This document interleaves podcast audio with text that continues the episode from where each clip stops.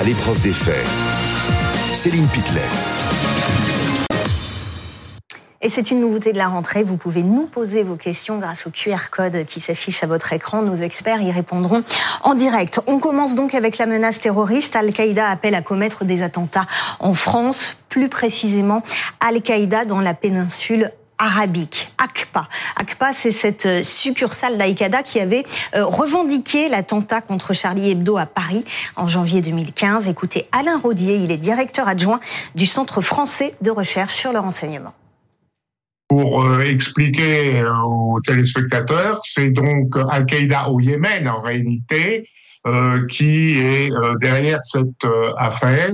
Al-Qaïda au Yémen, c'est un petit peu la branche action de Al-Qaïda qui a toujours théoriquement son état-major entre l'Afghanistan et le Pakistan. Dans une publication de propagande qui a été diffusée sur euh, WhatsApp et Telegram, le groupe djihadiste s'en prend euh, à l'Europe et plus précisément à deux pays, la France et la Suède. Ils accusent ces deux pays d'être en guerre contre l'islam. On va regarder ce qui est euh, noté, ce qu'on peut lire. Qu'avez-vous à faire avec les enfants musulmans, leur religion, leurs coutumes et leur éducation? Laissez-les tranquilles. Sachez qu'avec chaque enfant que vous enlevez, vous précipitez le châtiment et le tourment sur vous-même. Malheur à vous.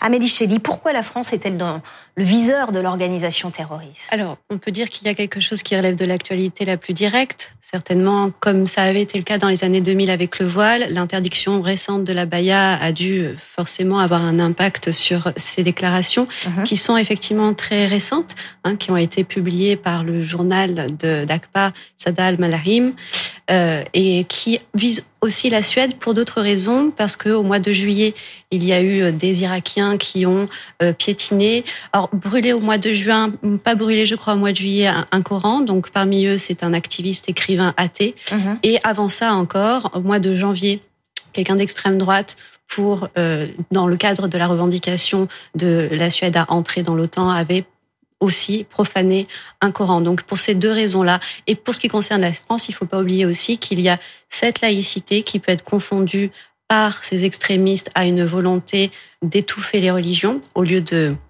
prendre la laïcité pour ce qu'elle veut dire, c'est-à-dire permettre à chacun de vivre sa religion dès lors qu'elle reste dans la sphère privée, et d'autre part le droit au blasphème, qui est beaucoup, beaucoup plus rare, on peut même dire, dans le monde, et qui euh, fait partie justement des choses qui sont inenvisageables par euh, un certain nombre de pays qui mmh. punissent d'ailleurs de la peine de mort tout blasphème.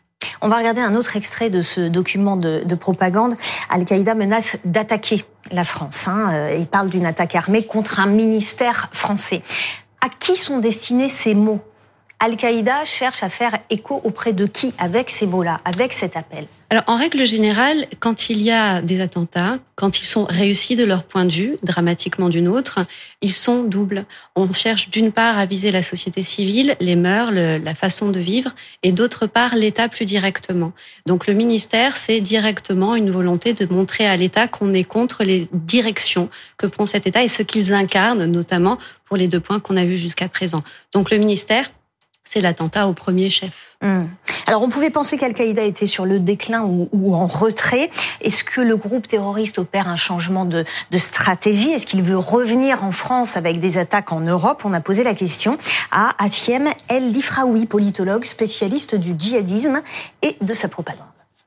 C'est étonnant que la menace émane de chez eux, car cette organisation a essayé de maintenir un profil euh, très bas à l'international. Ça fait plus qu'une décennie euh, qu'ils n'ont pas menacé des, pays étrangers, qu'ils n'ont pas organisé des attentats à l'étranger.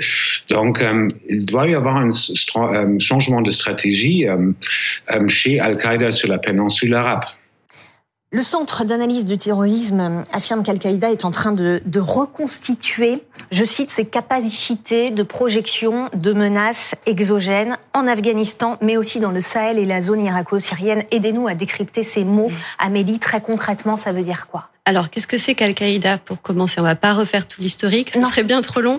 Mais il y a deux types de groupes d'Al-Qaïda. Il y a les groupes dits membres, ce sont ceux qui contiennent le terme Al-Qaïda dans leur nom, comme ACPA, Al-Qaïda dans la péninsule arabique, ou ACMI dans le Maghreb islamique.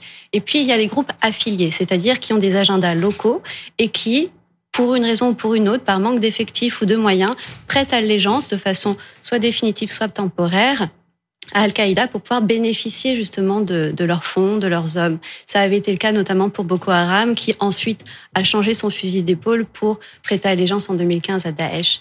Mais donc là, nous sommes chez ACPA, dont on sait deux choses très, très importantes, c'est que le journal d'où sont issues ces menaces a repris du service depuis très peu. Il avait été éteint pendant très longtemps. Dernier numéro il y a deux ans. Dernier numéro il y a deux ans, et ce qui veut dire qu'ils reprennent un petit peu du poil de la bête. Deuxième chose, on sait que la guerre au Yémen avait été sur deux fronts. D'abord un front du gouvernement central et puis contre les chiites roussis sur place.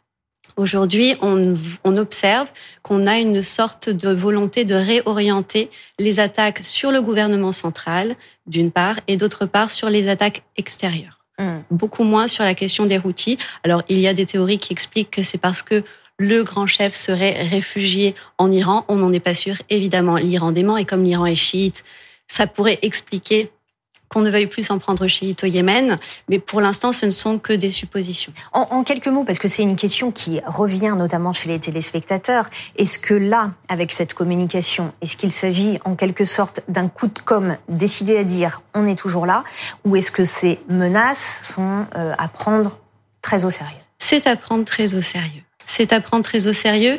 Alors, on a euh, un pôle d'où émanent ces menaces qui n'a pas encore la force de frappe qu'on avait pu connaître avec euh, Daesh, qui uh-huh. était un proto-État, qui avait une centralisation de ses activités structurelles, mais qui peut jouer sur deux choses. La première, c'est qu'il y a une certaine prise d'autonomie des idéologies islamistes qui n'ont plus besoin d'être nourries depuis un pôle particulier, qui ont une vivacité en interne dans les pays occidentaux.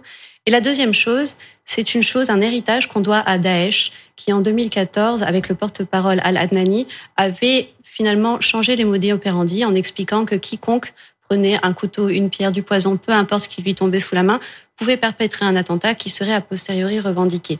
Et cette, ce mode opératoire-là, comme il est extrêmement efficace, est récupéré par d'autres groupes djihadistes comme Al-Qaïda. On va retrouver Fanny parce que Fanny, il y a une semaine à la télévision, Gérald Darmanin s'est inquiété du risque d'attentat en France. Oui, en effet, hein, le ministre de l'Intérieur qui euh, évoque des attentats du type de celui du 13 novembre 2015 au Bataclan euh, à Paris, c'est-à-dire euh, des attentats conçus à l'étranger, mais opérés par des équipes en France. Avec cette déclaration du ministre de l'Intérieur, on pensait pendant euh, très longtemps que cela pouvait, ne pouvait plus arriver. Oui, mais euh, le ministre précise par ailleurs hein, dans ses déclarations la semaine dernière, on va le voir dans un instant, euh, que ce qui se passe en Afghanistan, au Levant et en Afrique reconstitue de l'argent et des moyens et ça, on s'en inquiète, hein, précise le ministre de l'Intérieur, qui euh, évoque une menace euh, endogène, c'est-à-dire une menace donc sur le territoire français, qui pourrait être donc réalisée, par exemple, euh, par un élément radicalisé qui passerait seul à l'acte. Autre précision de Gérald Darmanin la semaine dernière, on déjoue un attentat tous les deux mois. Le ministre qui précise par ailleurs que 5800 personnes sont d'ores et déjà fichées au ministère de l'Intérieur, dont les autorités pensent qu'elles peuvent passer à l'acte. Merci beaucoup, euh, Fanny. On a une question d'un téléspectateur, Deyane, qui vous demande, Amélie, à un an des Jeux Olympiques, est-ce que la France est prête à faire face à la menace terroriste? Alors, je ne suis pas spécialiste en sécurité, donc je ne sais pas, mais une chose est sûre, comme tout grand événement qui masse beaucoup de personnes, ça peut faire figure de cible mmh. privilégiée. C'est-à-dire qu'on sait qu'on s'en prend a priori à des institutions qui ont un rapport direct avec l'État comme les ministères, mais ce serait euh, quelque chose d'extrêmement bénéfique entre guillemets pour l'image de ces groupes que d'arriver à faire un carton terrible, macabre, mmh. en visant un, un, un, lieu, un site aussi peuplé. Laurent Neumann, ce sera un défi pour l'exécutif. Oui, c'est un défi, mais tout autant que l'est actuellement l'organisation sur le sol français de la Coupe du Monde de rugby, euh, la prochaine venue du pape, la prochaine venue de, du roi Charles III. Tous ces moments, évidemment, sont euh, euh des, des, séquences compliquées à gérer en termes de sécurité. Mais il se trouve que le 29 août dernier, le ministère de l'Intérieur a, a, a, fait connaître euh, une note du renseignement intérieur sur la préparation en termes de sécurité des Jeux olympiques. Mmh. Il y était question de menaces terroristes cybercriminelles d'ultra droite d'ultra-gauche, de mouvements radicalisés liés à l'écologie. Euh, il y avait notamment un nom qui était cité, qui était Saccage 24. Et on, s'inquiétait au ministère de l'Intérieur de l'embauche, du recrutement de ces milliers de gens qui vont travailler pour les Jeux Olympiques en l'occurrence. Et vous savez que ça va durer. Euh, les bénévoles, bien sûr, mais toutes les sociétés euh, sous-traitantes qui vont y travailler. Donc c'était une menace qui était, comment dire, circonscrite on comprend en écoutant le ministre de l'Intérieur que cette menace, elle peut prendre malheureusement d'autres formes également. Merci Laurent, vous restez euh, avec nous. Merci Amélie Chély d'avoir été euh, avec nous.